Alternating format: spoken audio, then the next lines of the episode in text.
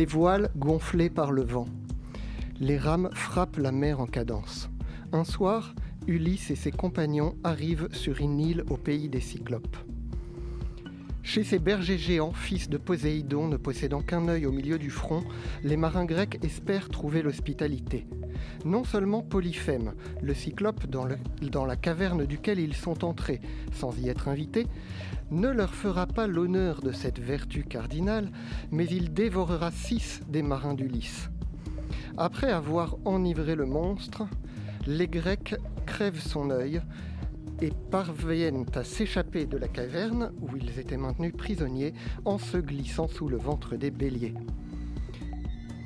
Ce mythe bien connu est raconté dans le chant neuf de l'Odyssée, écrite par Homère. Pourtant, il ne provient pas entièrement de l'imagination de l'auteur. En pays gascon, il existe également des géants de sept toises avec un œil unique, dévoreurs de chair humaine et à qui les jeunes gens les plus rusés échappent en les rendant aveugles. Et ce n'est pas tout. De tels monstres à œil unique existent en profusion dans les mythes d'Europe du Nord. Plus étonnant encore, on rencontre le même motif en Amérique du Nord, comme chez les Nihitsapi, où l'on raconte que Corbeau avait caché tous les bisons dans un trou. Napi parvint à les faire sortir et se tapit dans les poils de l'un d'eux pour se soustraire à la vigilance de Corbeau. Ici, plus de monstres à un œil. Le motif qui se répète est celui d'un dangereux gardien qui concentre le bétail, chez qui le héros s'introduit et use de la ruse pour ressortir, dissimulé sous un animal ou sous forme animale. Comment peut-on expliquer cette ressemblance entre mythes de régions si éloignées? Jean-Loïc Lequelec énumère cinq hypothèses. 1. Cette répartition serait due au hasard. 2. Elle résulterait de la résurgence universelle d'un archétype. Autrement dit, le cerveau humain interpréterait le monde de la même manière quelle que soit la culture. 3. Elle témoignerait d'une révélation primitive, hypothèse religieuse. 4. Elle serait le produit d'influences très récentes, traite des Noirs, arrivée des missionnaires, etc. 5. Elle serait imputable à un ancien phénomène de diffusion.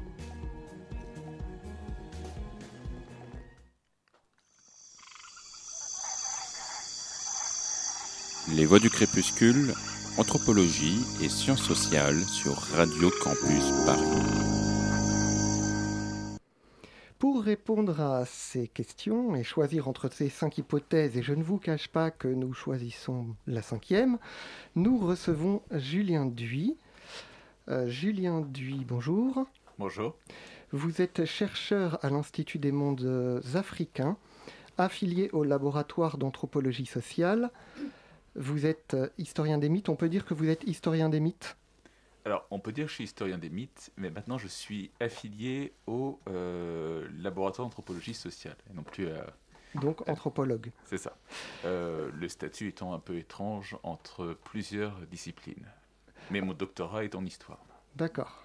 Alors, vous avez été euh, l'élève du susnommé Jean-Loïc Lequelec, qui a préfacé votre livre qui s'appelle Cosmogonie la préhistoire des mythes. Euh, pour euh, rentrer euh, dans le sujet, puisque nous parlons de mythes, nous allons commencer par des lectures. Merci Pascal pour cette présentation. Donc, en guise d'introduction au débat avec Julien Duy, nous vous proposons une lecture du mythe de Psyché et Eros, ou autrement Cupidon, en deux versions. La première fait partie du folklore berbère d'Afrique du Nord et qu'on trouve sous l'intitulé de L'oiseau d'orage. La seconde version est gréco-romaine et date du deuxième siècle de notre ère. Elle a pour unique source les métamorphoses d'Apulée. L'oiseau de l'orage. Dans un village reculé, il y a fort longtemps, vivaient au milieu de leurs nombreux enfants un homme et une femme. Dieu avait octroyé plus de filles que de garçons, mais les parents, dans leur sagesse, ne s'en était pas plaint. Le père travaillait ses champs avec ardeur, la mère, pour habiller son monde, filait et tissait tout le jour et même une partie de la nuit. Un soir, la mère regarda ses enfants et son mari assis autour du haut plat de bois plein à rabord, puis elle remplit une écuelle de couscous, de légumes et de viande et dit Qui va porter cela aux malheureux et ne craint pas de sortir par ce temps? Moi, dit Yamina, la plus jeune des filles. Elle jeta sur ses épaules une vieille couverture, traversa la cour sous l'averse et ouvrit la porte, et dit à l'invité de Dieu Voici ta part du souper. Mais le mendiant prit l'écuelle, encore chaude, qu'il posa sur le seuil, chargea sur ses épaules la fillette et s'envola avec elle, comme un oiseau sous l'orage. Il vola, il vola longtemps, loin du village, loin du pays de Yamina. Ce n'est que vers la fin de la nuit qu'il suspendit son vol et déposa l'enfant. Il la fit asseoir et manger dans l'obscurité et lui parla en ces termes. Parce que tu es charitable et bonne, parce que tu n'as pas craint de venir à moi par ce temps, j'ai voulu ton bonheur et je t'ai emmené. Tu vas vivre au cœur même du paradis terrestre. Il te suffira de tourner cet anneau que je passe à ta main gauche pour que tout ce que tu désires te soit accordé. Tu habiteras un palais, tu auras des parures et des bijoux à profusion, et pour amis toutes les fleurs été comme hiver, leur sourire et leur grâce et les fruits les plus rares attendront d'être cueillis par ta main. Seulement moi qui suis près de toi, moi qui te parle, tu ne me verras pas. Car il faut que je te demeure invisible jusqu'au jour où je serai délivré du sort qu'un esprit méchant m'a jeté. Jusque-là, enfant, tu ne verras mon visage ni mes yeux. Je coucherai cependant près de toi, mais sans que tu puisses connaître ma taille. Car en te laissant endormi, je m'éloignerai chaque jour avant l'aube, pour ne revenir qu'à la nuit noire. Si tu acceptes ces conditions, si tu promets de ne pas chercher à me surprendre, rien ne te manquera. Une brise légère t'annoncera ma présence. Je veillerai sur toi et je te garderai toujours près de moi. Elle se réveilla très tard le lendemain et crut rêver quand elle se vit seule dans un immense lit parmi la soie et la fine laine. Une fois la jeune fille placée sur le sommet, tous l'abandonnent. Cependant, Psyché effrayée, tremblante en larmes au sommet du rocher, sent la douce brise d'un zéphyr qui, d'un souffle caressant, l'emporte sur son haleine paisible, au-dessus des pentes rocheuses d'une profonde vallée. Lorsqu'elle a assez dormi, elle se relève, le cœur serein. Un palais s'élève, construit non point par des mains d'hommes, mais par un art divin. On comprend dès l'entrée que l'on est en présence de la résidence somptueuse et charmante de quelque divinité. Les caissons des plafonds faits de tuas et d'ivoire sculptés avec art sont portés par des colonnes d'or. Tous les murs sont recouverts de reliefs d'argent. Ces plaisirs terminés, Psyché, à l'invite du soir, se retira et se coucha. La nuit était déjà avancée lorsqu'un léger bruit parvint à ses oreilles. Alors, craignant pour son honneur, en une telle solitude, elle a peur. Elle s'effraie redoute, plus que n'importe quel malheur, ce qu'elle ne connaît pas. Et déjà le mari inconnu était là. Il était monté sur le lit. Il avait fait de Psyché sa femme. Et avant le lever du jour, en hâte, il s'était retiré. Merci Julia et Emeric euh, pour euh, ces lectures. Donc vous venez d'écouter L'oiseau de l'orage, un conte populaire d'Afrique du Nord, et le mythe de Psyché-Héros tiré de l'Andor d'Apulé. Julien Duy, est-ce que vous avez étudié ces mythes? Alors, je n'ai pas étudié ces, ces, contes en particulier, mais ça a été très bien fait par un auteur euh, qui s'appelait Swan, dans un ouvrage là que j'ai, Jauni par le temps, hein, euh, Cupid et Psyché, euh, Cupid and Psyché, puisque c'est en anglais, et euh, où il a recueilli non pas deux, mais des centaines de versions de ce récit, non seulement à travers l'Europe, mais à travers toute l'Eurasie, et parfois même en Amérique, même s'il s'agit d'emprunts récents. C'est dire que l'on sait depuis longtemps que les, les contes n'existent pas sous forme d'entité individuelle, mais euh, sous forme de multiples versions d'un certain type. Alors justement, euh, ça nous amène à nos contes que nous avons choisi d'utiliser pour euh, exemple. Euh, vous vouliez nous parler de la chasse cosmique et du mythe d'Orion et des Pléiades. Alors, est-ce que, en, quelques mots, très rapidement, vous pourriez expliquer qu'est-ce que le mythe de la chasse cosmique? En quelques mots, rapidement. Je vais essayer. Donc, la chasse cosmique, c'est l'histoire d'un animal qui est poursuivi par un chasseur et qui va finir par se catastériser, c'est-à-dire se transformer en constellation dans le ciel. Alors la version la plus connue euh, de, en Occident, euh, c'est celle de Callisto, qui va donner mm. naissance à la grande ours.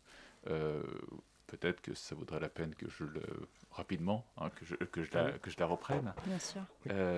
Artemis avait alors Artémis, pour être servante d'Artémis, qui était la déesse de la chasse, il fallait être vierge. Et parmi les servantes euh, d'Artémis, il y avait une servante particulièrement belle qui s'appelait Callisto. Il s'avère que Zeus, le, père des dieux, va tomber amoureux d'elle et, on ne résiste pas vraiment à Zeus. Ce qui devait arriver arriva, et un jour, au moment de la baignade, Artémis va se rendre compte que le ventre de Callisto s'est arrondi c'est-à-dire qu'elle s'est transformée, enfin qu'elle a, elle est tombée enceinte. Elle est folle de rage, elle la chasse, et euh, au bout d'un certain temps, elle va donner naissance à un enfant qui s'appelle Arcas. Alors je reprends, il y a, plusieurs versions grecques, hein. je reprends la version grecque d'Ovide. Euh, Arcas. À ce moment-là, Héra, la femme de Zeus, qui est particulièrement jalouse, va transformer Callisto en ours. Arcas, en tant qu'humain, va grandir, et un jour, alors qu'il chasse, euh, chasse aux alentours de son habitation, il va tomber sur sa mère. Et il va lever son arme, et sur le point de tuer sa mère, euh, il va être arrêté par Zeus. Zeus va prendre Arcas, va prendre euh, Callisto et vont les transformer en étoiles. C'est l'origine de la grande ours et de la petite ours. Alors ce récit, qui appartient à l'imaginaire occidental, hein, de toute façon, il suffit de regarder le ciel et on désigne la, grande ours, la constellation par le nom de grande ours. On le retrouve euh, un peu partout dans le nord de l'Eurasie. Alors, c'est pas toujours euh, un ours ou une ours hein, qui, se retrouve catastérisé. Ça peut être un élan. Souvent, c'est un élan. Un élan, parfois, à six pattes, pour chasser par un chasseur. Ça ne vous rappelle rien. Euh, parce qu'il court très vite, on finit par lui couper deux pattes. Et dans la casserole, on voit un élan. Euh, ça peut être ici, euh, voilà, ça peut être aussi plusieurs chasseurs qui poursuivent, etc. Et ce qui est très intéressant, intéressant c'est qu'avec beaucoup de proximité structurelle, on retrouve ce mythe partout dans l'hémisphère nord, non seulement en Eurasie, mais en Amérique du Nord. Oui, on le, on le retrouve beaucoup en Russie, on le retrouve près de la Chine. Euh, chez les Iroquois, je pense. Chez les Iroquois, en fait, énormément chez les peuples qu'on appelle algonquiens. C'est une famille de langues amérindiennes qu'on trouve euh, en simplifiant à l'extrême autour des Grands Lacs. Et, en Amérique du Nord, du coup, voilà. en Amérique du Nord, du coup. En Amérique du Nord, c'est ça. Et ce qui est très intéressant, c'est qu'il y a des points vraiment très très proches. Par exemple, euh, quand vous regardez la Grande Ourse, il y a une toute petite étoile au niveau du manche qu'on appelle Alcor, qui est un des euh, plus, enfin, qui a été repéré il y a très très très longtemps, mais qui est minuscule. Il faut vraiment presque s'abîmer les yeux dans la nuit pour l'observer.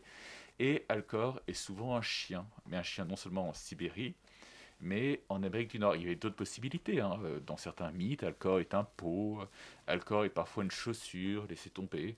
Mais euh, le fait que ce soit un chien et que structurellement c'est un sens dans les mythes d'Eurasie et dans les mythes d'Amérique du Nord plaide pour quelque chose de très ancien. Alors, on a, au moins 5 minutes de retard, donc on va être obligé de faire très très rapide sur la description de l'autre conte qu'on voulait euh, prendre en exemple le mythe d'Orion et les Pléiades. Euh, est-ce que vous pouvez nous dire de quoi il s'agit? Orion poursuit les Pléiades. Voilà.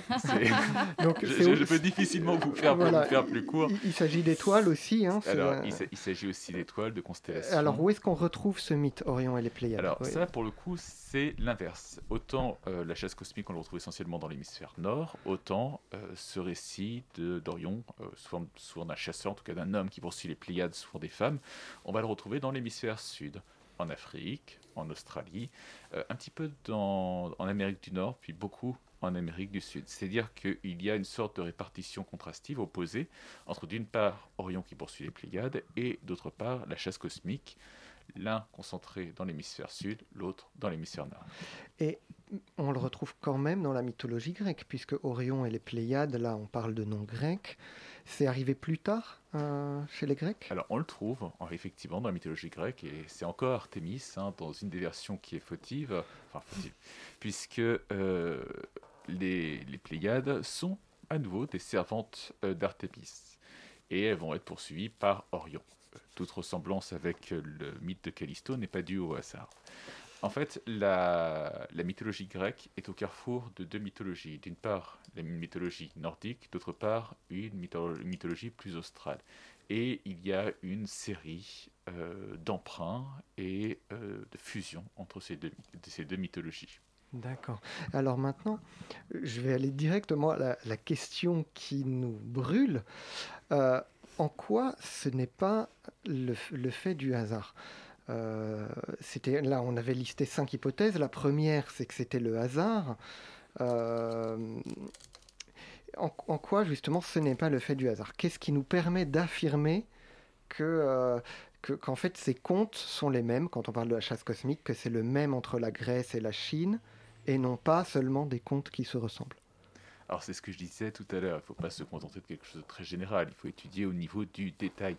Et quand on étudie au niveau du détail, grâce aux outils qui sont les nôtres actuellement, hein, on a accès à Internet, on a accès à la bibliothèque mondiale, euh, en cherchant dans beaucoup de langues différentes aussi, il ne faut pas se contenter de l'anglais, il faut rajouter de l'allemand, etc. Euh, de l'allemand, de l'espagnol, de l'italien. Euh, on, on peut faire des bases de données qui entourent certains mythes. C'est-à-dire, chaque fois qu'on trouve une occurrence du mythe, on met un petit point sur une carte. Si euh, ces mythes étaient, leur diffusion était due au hasard, on aurait dû, on devrait retrouver des points répartis de manière un peu aléatoire partout sur la carte, chez les Esquimaux, chez les Khoisan, chez les aborigènes d'Australie, etc. Or, il s'avère qu'à part certains motifs très très simples, si simples que les étudier n'est qu'une perte de temps, puisqu'effectivement ça pourrait être dû au hasard, les euh, mythes se regroupent par zone géographique. Ce que je disais tout à l'heure, les Pléiades, on les trouve dans l'hémisphère sud, la chasse cosmique, dans l'hémisphère nord. Et c'est fantastique parce que ça rend les choses réfutables. C'est-à-dire qu'il suffirait de trouver des occurrences, par exemple, de chasse cosmique ou euh, d'Orion qui poursuit les Pléiades au mauvais endroit pour que tout soit remis en question. Bien, on, va devoir avancer. Euh, nous allons maintenant passer à la, chronique d'Émile euh, qui va nous parler de Claude Lévi-Strauss et des mythes. Les Voix du Crépuscule, Anthropologie et Sciences sociales sur Radio Campus Paris. Oui, merci Pascal. Je vais vous parler effectivement de Claude Lévi-Strauss, décédé en 2008 à 100 ans, et euh, qui est un peu aussi à l'origine de cette émission parce que c'est grâce à lui que le démon de l'anthropologie s'est mis à me posséder. Et euh, c'est dans le sillage de son décès que j'ai commencé à m'intéresser à son œuvre. Et comme vous n'êtes pas sans savoir que Lévi-Strauss a proposé une méthode originale d'analyse des mythes, il était euh, évident qu'il fallait y consacrer quelques minutes. Si Lévi-Strauss en est venu à l'étude des mythes, c'est à la fois de façon accidentelle et pourrait-on dire structurale. Accordez-moi que le calembour était tentant. Accidentel parce qu'il saisit l'occasion d'une nomination à l'école pratique des hautes études à une chaire de religion comparée des peuples sans écriture pour appliquer sa méthode à un autre objet que les questions de parenté qui l'ont occupé pendant la décennie précédente. Ce nouvel objet, ce sera donc le mythe. Mais à la réflexion, Lévi-Strauss portait en lui le mythe comme un objet latent, lui qui s'est toujours plus à mettre au jour l'ordre profond structurant des phénomènes en apparence chaotiques. Il s'était ainsi passionné pour la croissance des villes à son arrivée à Sao Paulo en 1935. Les systèmes de parenté sont aussi de prime abord un règne touffu de principes et d'interdits, à première vue arbitraires. Enfant, même, lors de ses promenades dans la campagne, il aimait trouver des sentiers le long desquels affleurent les strates géologiques profondes et suivre leur tracé sur plusieurs kilomètres. Trouver l'ordre qui gît sous le chaos, la structure qui détermine l'événement. Comment Lévi-Strauss va-t-il approcher les mythes amérindiens? Car en bon américaniste, l'anthropologue va cantonner son étude aux mythes amérindiens. je voudrais insister sur deux points de la méthode structurale d'analyse des mythes, le comparatisme et la décomposition terme à terme du mythe. Le premier acte fondateur de la démarche de Lévi-Strauss c'est l'utilisation de ce qu'on appellerait aujourd'hui une base de données, qui prend la forme d'un répertoire de centaines de fiches dans lesquelles sont consignés les récits de mythes, leurs variantes, les circonstances dans lesquelles ils ont été collectés et les populations concernées. C'est fondateur car cela repose sur un postulat analytique qui veut que le mythe ne contienne pas sa signification en lui-même, mais par comparaison avec d'autres mythes, existant chez d'autres populations voisines ou plus lointaines. Plus précisément, ce sont les mythèmes qui composent le mythe dont il va falloir reconstituer les transformations à l'échelle du continent. C'est là que l'adjectif structural prend tout son sens. En effet, Lévi-Strauss a construit le concept de mythème de façon analogique à l'usage que fait la linguistique, et en particulier la linguistique structurale, des notions de morphème et de phonème, respectivement unité minimale de signification dans la phrase et de prononciation dans la chaîne parlée. Le mythème sera donc l'unité élémentaire constitutive du mythe. Et de la même façon qu'en linguistique structurale, les sons ne font pas sens en eux-mêmes, mais par la distinction qu'ils permettent de faire entre deux mots, aux significations distinctes, eh bien, euh, le P de papa, par exemple, ne signifie rien en lui-même. Il se distingue du M de maman, qui, lui, en revanche, et encore d'après Jacobson, aurait le privilège d'inscrire l'origine de sa signification dans le réel et dans l'acte de tété. Les mythèmes, donc, ne disent rien en eux-mêmes, mais doivent être analysés dans le système d'opposition contrastive qu'ils révèlent une fois mis en comparaison avec les mythèmes issus de mythes d'autres populations. Pour Lévi-Strauss, l'Amérique est une face au mythe. Elle est un vaste groupe de transformations dans lequel l'imaginaire des peuples est à la fois commun et polymorphe. À charge pour l'ethnologue de retrouver ce commun derrière la diversité apparente des mythes. Ensuite vient la décomposition du mythe terme à terme. Il faudrait dire en réalité euh, terme à terme et fonction par fonction, car ce sont les deux types d'éléments que Lévi-Strauss va chercher à isoler. Donc un élément, ça peut être un personnage, un animal, un objet matériel ou cosmique. Une fonction, cela recouvre habituellement une caractéristique du terme ou une action que ce terme peut accomplir. On va par exemple avoir des fonctions comme la jalousie et des termes comme euh, euh, un oiseau, l'engoulevent, ou une femme. Mais plutôt que de... Donc c'est à partir de cette décomposition terme à terme qu'on retrouve la structure euh, de, la formule canonique des mythes qui a, que, que Lévi-Strauss a proposé et qui permet d'expliquer la diffusion géographique ou dans le temps d'un mythe en un autre. Mais plutôt que de continuer à euh, décrypter le formalisme de l'analyse des mythes, je voudrais que on écoute Lévi-Strauss nous parler de l'artisanat, c'est-à-dire de la façon dont concrètement il travaillait le mythe. On l'écoute. Enfin, cette espèce de routine de l'analyse des mythes, qui alors là a un caractère extrêmement artisanal, euh, qui consiste à les découper en petits morceaux. Euh, quelles sont les euh, propositions les plus simples dans lesquelles on peut résoudre? Les phrases minimales, si je puis dire, qu'on peut utiliser pour décrire ce qui se passe à l'intérieur du mythe, de jouer avec ces phrases comme on fait une réussite au jeu de cartes, d'essayer de les disposer dans un sens, de les disposer dans un autre, toutes les noires dans une rangée, toutes les rouges dans une euh, colonne, et ainsi de suite, jusqu'à ce qu'on arrive à, trouver un, ordre qui soit euh, l'ordre le, plus économique, celui euh, qui parvienne à rendre compte avec le moins de moyens du maximum de donner euh, du contenu du mythe.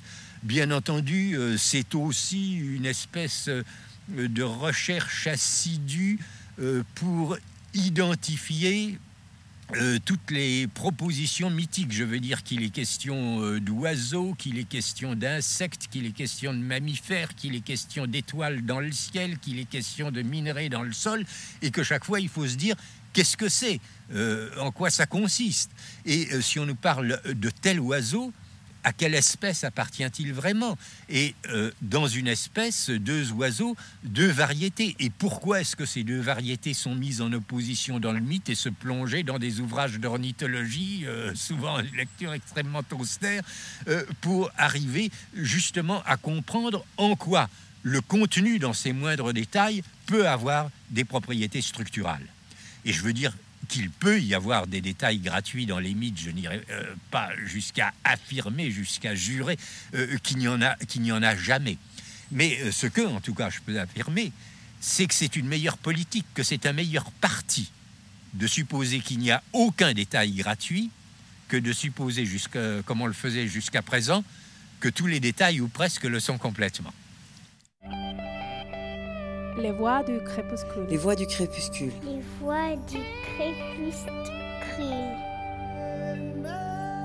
Anthropologie et combat des peuples autochtones sur Radio Campus Paris.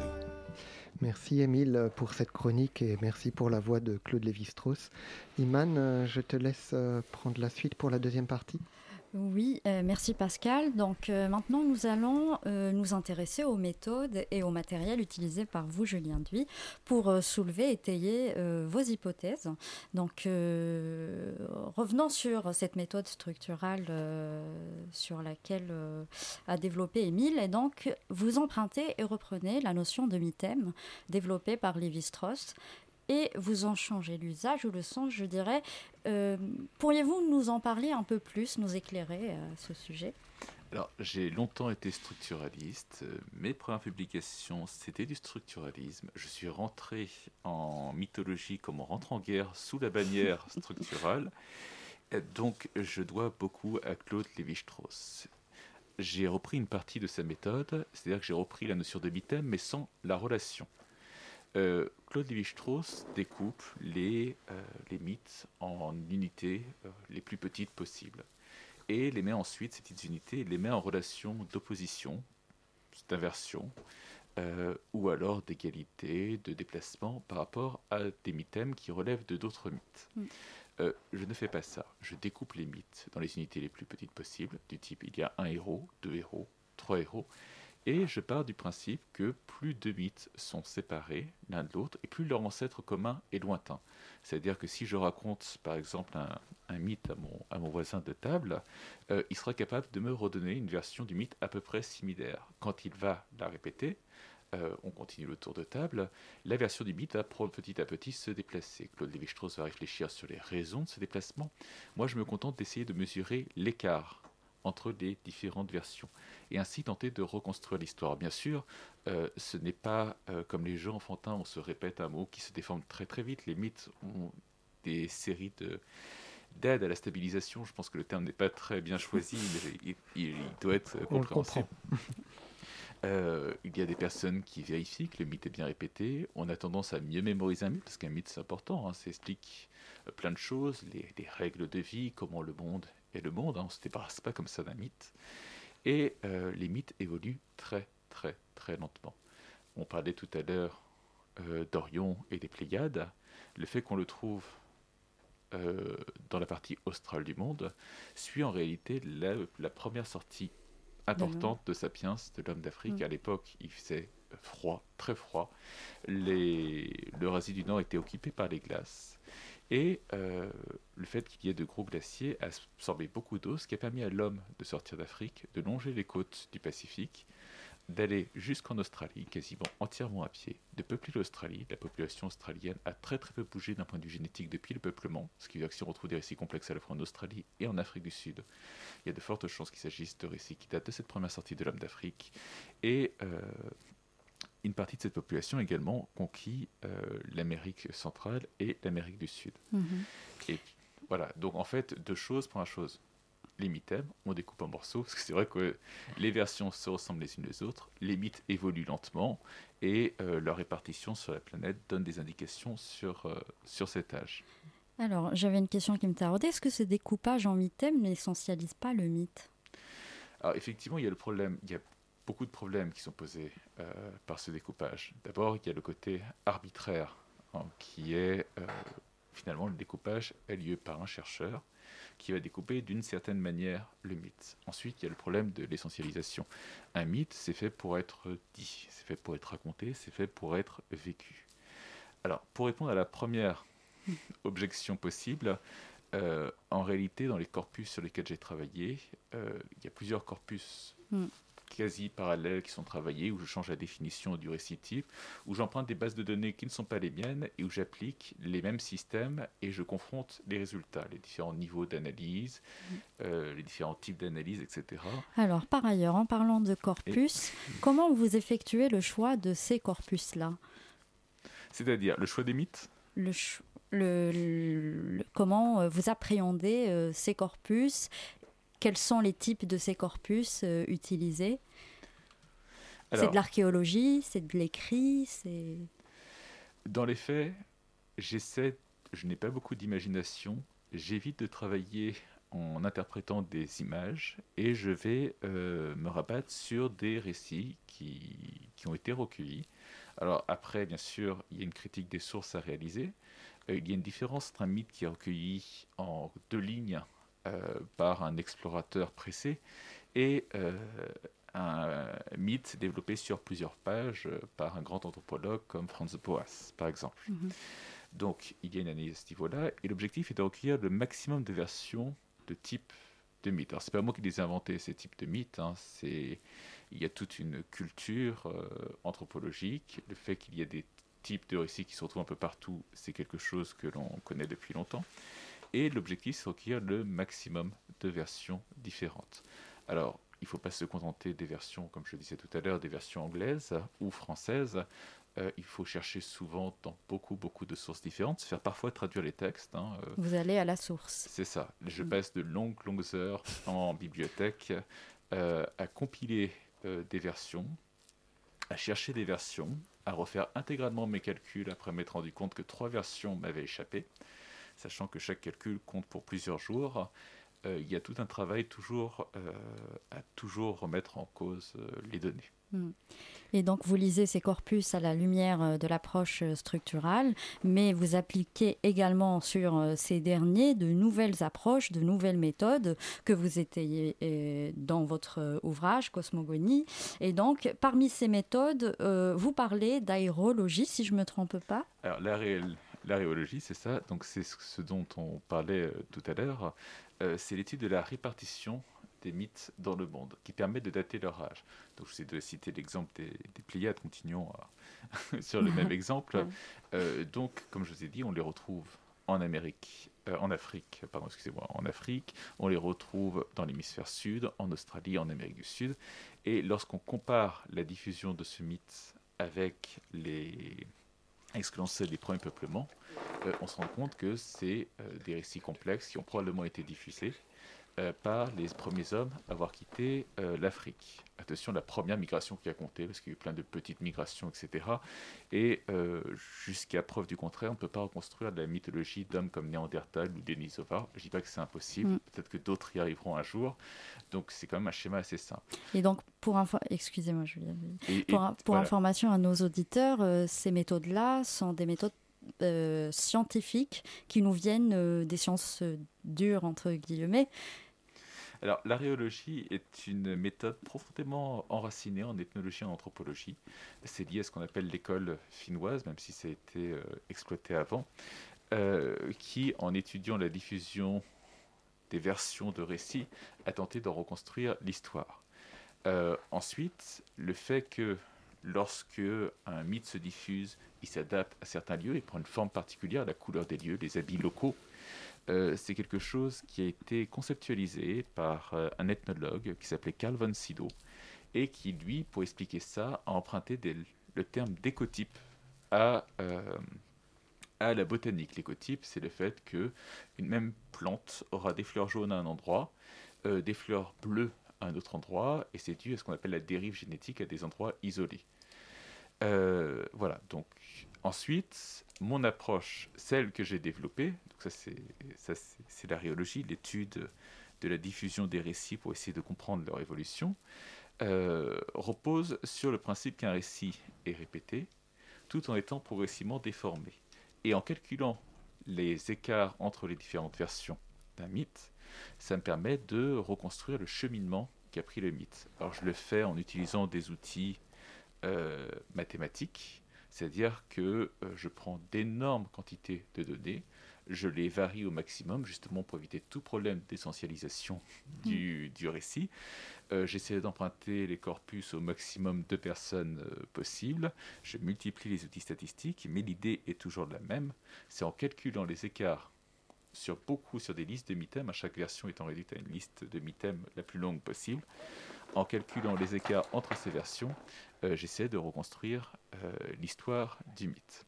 Donc c'est deux méthodes très différentes en fait. D'une part, il y a l'aréologie qui donne un certain nombre de résultats, qui permet de prouver en s'appuyant sur la diffusion de tel ou tel récit euh, et euh, l'apparition de tel ou tel euh, élément du récit sur la carte, qui permet de reconstruire l'histoire du mythe en étudiant la géographie. moi, la méthode que j'ai développée relèverait plus d'une forme de stratigraphie ou de philologie, c'est-à-dire qu'on j'essaie de regarder non pas la surface, mais la manière, la profondeur.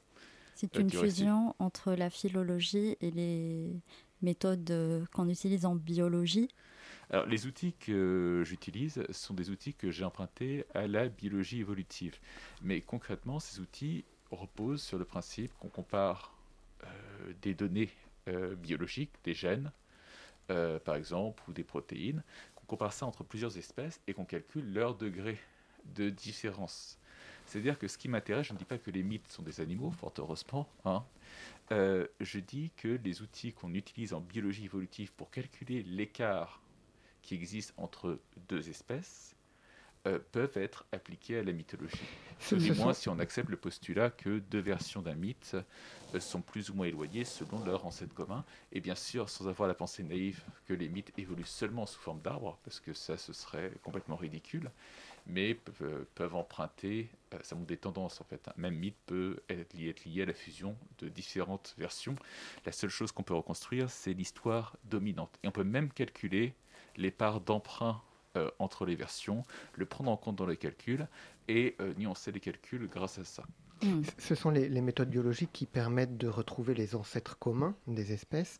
Donc là, on peut retrouver l'ancêtre commun d'un mythe, en quelque sorte. Ou... Alors, les outils, les outils de la biologie évolutive permettent de calculer les écarts entre les versions, permettent de construire un arbre généalogique, un peu comme on a des arbres dans la famille ou des arbres entre les espèces. Vous savez, vous avez tous vu dans vos salles de mhm. biologie euh, ce grand arbre où on a l'homme à côté des grands singes et progressivement on descend et on se retrouve, on finit euh, tout en bas par Lucas, le dernier organisme, le premier organisme euh, vivant, hypothétique. Donc on utilise ces outils pour faire la même chose avec les mythes, toujours sans faire la confusion entre le vivant et la mythologie, c'est pas la même chose. Et ensuite, nœud après nœud, on peut imaginer quelle était la version euh, précédente du mythe. Si par exemple on a deux versions où on a euh, d'un côté une femme géante qui a euh, créé la mer et de l'autre côté un homme géant qui a créé, je ne sais pas, un étang, hein, euh, avec le découpage en mi-thème, on peut estimer la probabilité qu'au nœud précédent, on soit face à un géant qui a créé une surface liquide. Et ainsi de suite, on peut remonter progressivement dans le temps.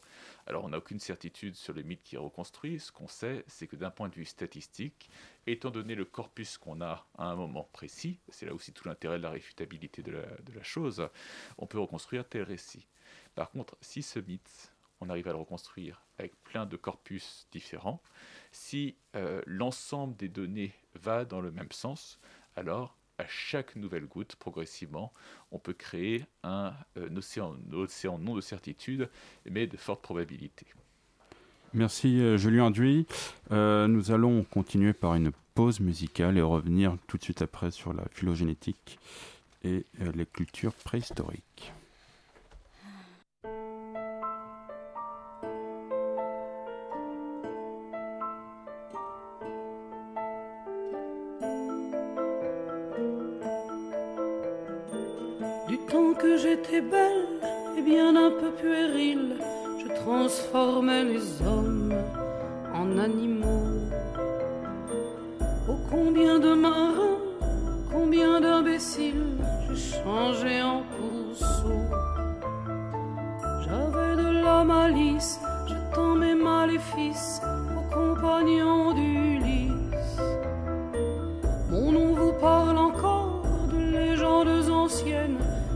M'appelle Circé et je suis magicienne. Mutatis mutandis, ici je veux un groin, un jambon pour la cuisse et qu'il te pousse au rein un curieux appendice. Mutatis mutandis, maintenant je t'impose la couleur d'une rose de la tête au coccyx. Si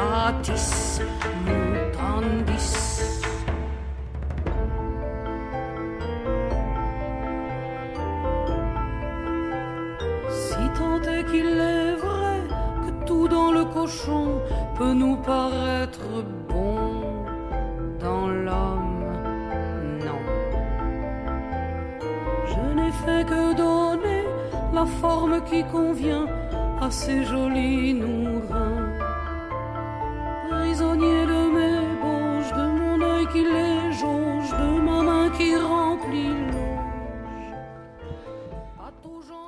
Nous écoutions Juliette qui chantait Le sort de Circé. Euh, Julien Duy, nous allons continuer l'entretien. Juste, du coup, euh, deux petites précisions, puisqu'on on s'est un peu mélangé dans le nom d'une des méthodes. C'est bien l'aréologie, avec le R avant le E, euh, qui consiste à étudier la répartition géographique des mythes. Et sinon, si je ne dis pas de bêtises, c'est la phylogénétique que vous utilisez en faisant des arbres pour euh, euh, calculer Les- la proximité des mythes. Les outils, alors. Oui, pour la bonne, euh, la première euh, remarque, et oui pour la deuxième aussi, même si maintenant j'ai tendance, au fur et à mesure où j'essaie d'opérer une jonction entre les données de l'ethnologie, de l'anthropologie et des statistiques, euh, j'ai tendance à utiliser le terme de philomythologie maintenant, que je trouve euh, plutôt beau. Mais ça, c'est vraiment une question de, de goût. Et c'est philo avec un Y, hein. c'est pas le même philo que philosophie. Non. Voilà. Mais même s'il y a un amour dedans euh, de la mythologie. Émeric, euh, je Absolument. laisse prendre la troisième partie. Oui, euh, donc Ju- Julien Duy, pour, pour revenir, on va, on va voir un peu comment l'étude de la phylogénétique permet de reconstituer donc, les, les cultures préhistoriques. Vous aviez évoqué en, en filigrane euh, le, le mythe du plongeon cosmogonique, euh, où euh, donc, il y avait un- une personne, peut-être euh, d'ailleurs expliquer mieux que moi en fait finalement ce, ce plongeon cosmogonique. Le plongeon cosmogonique, euh, c'est un récit qui intéresse ethnologues, anthropologues et folkloristes depuis longtemps, qu'on retrouve dans la nord, hein, comme, euh, comme la chasse cosmique, essentiellement dans l'hémisphère nord, et qui raconte comment, de- alors que l'eau recouvre l'ensemble de la planète, un animal généralement euh, plonge pour aller récupérer les premiers fondements euh, de ce qui va devenir les continents. Voilà, il y a eu plein d'explications possibles euh, dessus, mais l'explication la plus probable est celle d'une diffusion, puisqu'on retrouve euh, des éléments complexes partagés entre l'Asie du, euh, l'Asie du euh, Nord-Est et Du Nord-Est, d'accord. Voilà, c'est ça, et l'Amérique et l'Amérique du coup du du Nord-Ouest. Nord aussi. D'accord, donc c'est-à-dire qu'on en fait, on- arrive à mettre des, liens entre des endroits qui aujourd'hui sont euh, séparés géographiquement par un océan. Et donc en fait, en faisant une analyse hein, de, données géographiques, on se rend compte qu'à une époque, le détroit de Bering était accessible. Alors, il n'y a, pas que les données euh, mythologiques, fort heureusement, pour affirmer euh, la chose.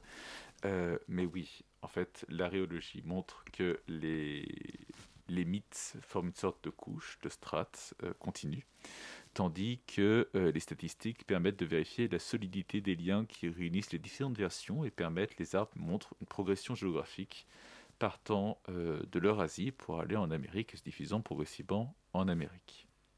D'accord. Parce que du coup, on voit qu'il y a une affinité qui est culturelle finalement entre euh, ces peuples, mais de- depuis en fait finalement des milliers d'années, et on peut reconstituer un lien, comme vous avez dit, peut-être plus important qu'à travers euh, l'étude de, la langue, puisque l'étude de la langue a une tendance, enfin la langue a une tendance à évoluer beaucoup plus rapidement que le mythe, comme vous le disiez au départ. Alors, au vu des données dont- que l'on possède euh, actuellement, il semblerait que la mythologie soit effectivement euh, l'outil, un des outils culturels les plus efficaces pour remonter dans le temps. Effectivement, on a du mal à établir des liens généalogiques entre des langues qu'on retrouve en Eurasie et euh, des langues que l'on retrouve en Amérique. Alors, il y a bien les langues atapascanes, par exemple. Euh, D'Amérique du Nord, on a trouvé potentiellement leur origine en Eurasie, mais tout ça reste relativement euh, récent. Très bien. Iman Julien Duy, est-ce qu'on peut dire que les mythes suivent la route des gènes? Alors, il y a deux Russes euh, qui s'appellent Korotayev et Kalturina qui ont utilisé une immense base de données mise en ligne par un autre Russe, Yuri Pereskin, euh, il ne faut pas croire, mais euh, il y a beaucoup, beaucoup de choses intéressantes en Russie sur la mythologie. Le seul problème, c'est qu'ils publient essentiellement en russe, ce mhm. qui rend peu accessible la chose euh, en Occident. Enfin, je dis le seul problème. dans les faits, ce n'est pas un problème. Il faut juste s'intéresser, faut juste s'intéresser aux Russes. Et qui ont montré qu'il existait une corrélation. Alors, attention, je ne dis pas que ça se diffuse exactement en même temps, mais qu'il y a une corrélation entre certains grands ensembles de mythes et en même temps euh, certains grands ensembles de gènes. Ça hmm. voudrait dire que les populations, sans que ça corresponde exactement hein, sur les frontières, il y a des emprunts, euh, il s'agit de grandes tendances, les populations emmènent avec eux leurs mythes. Il y a d'autres éléments, les arbres euh, suivent ce que l'on sait des premières migrations de populations, les arbres phylomythologiques, phylogénétiques, suivent ce que l'on sait des premières migrations de populations.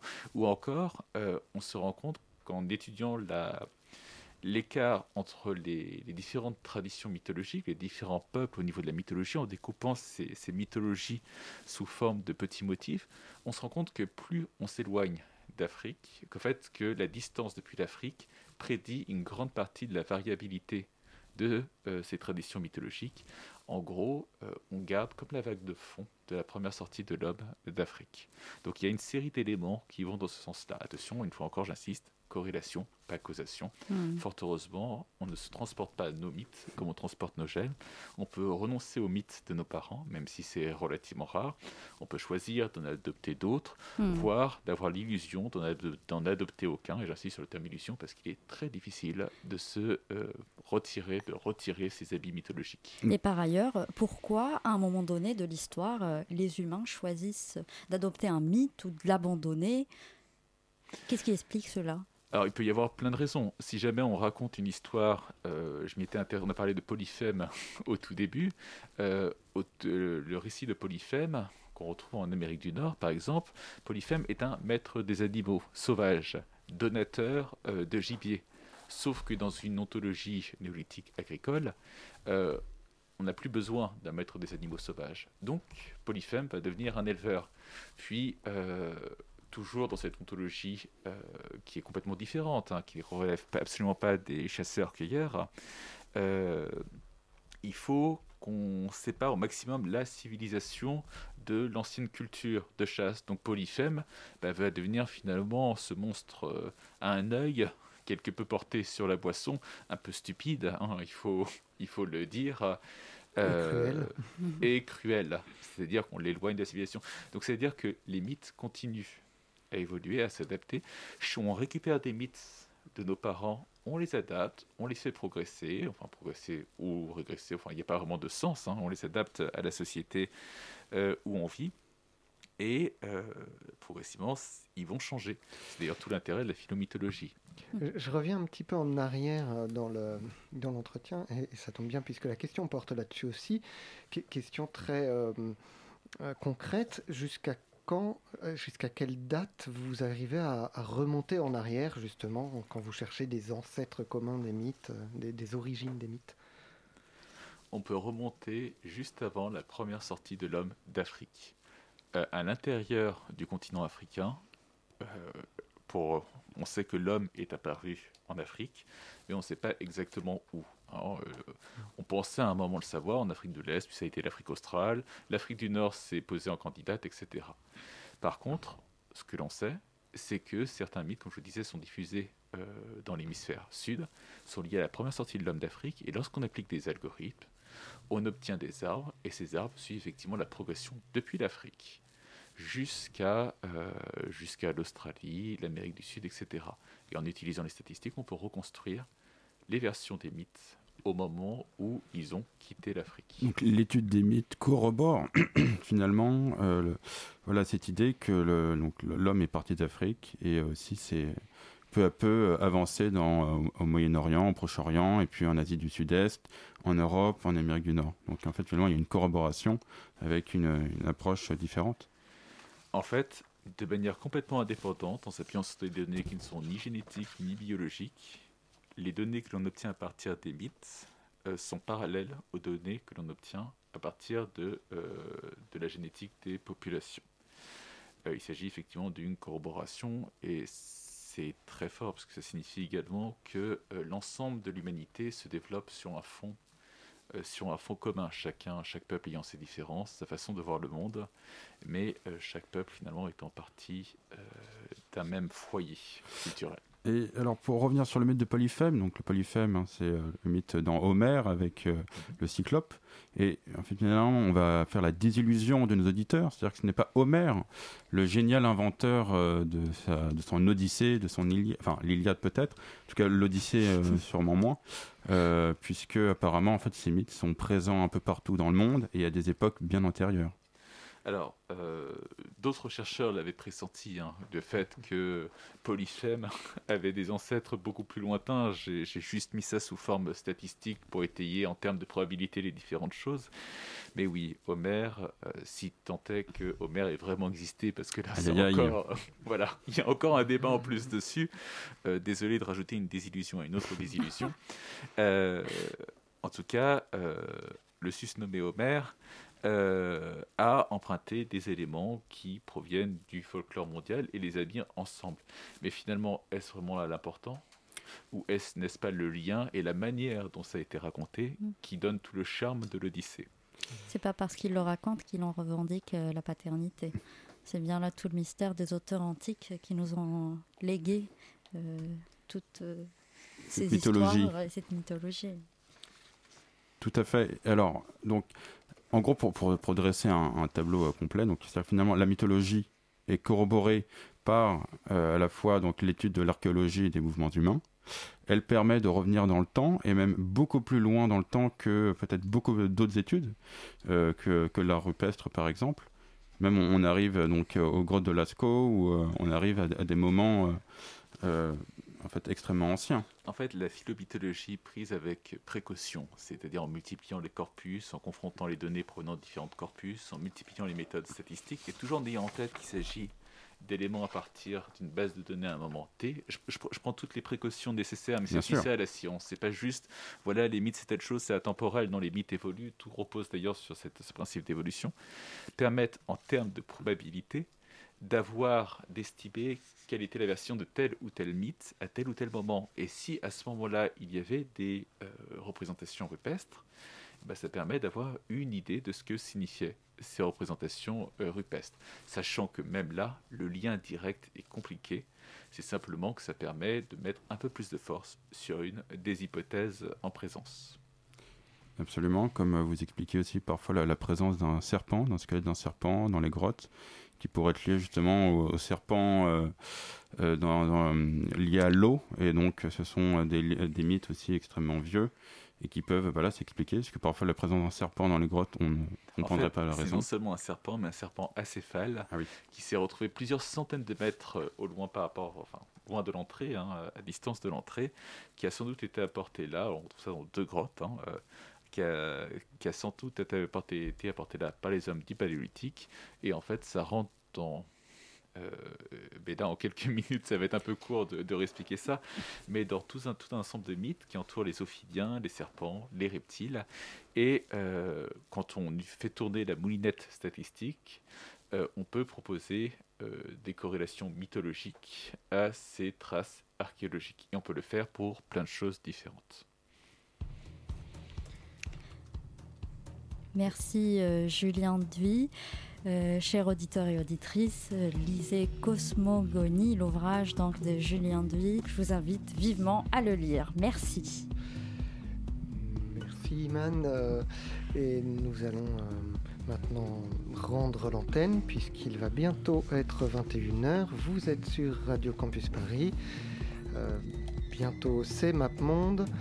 Et euh, nous nous retrouvons le mois prochain. En attendant, vous pouvez nous écrire les voix du crépuscule at radiocampusparis.org.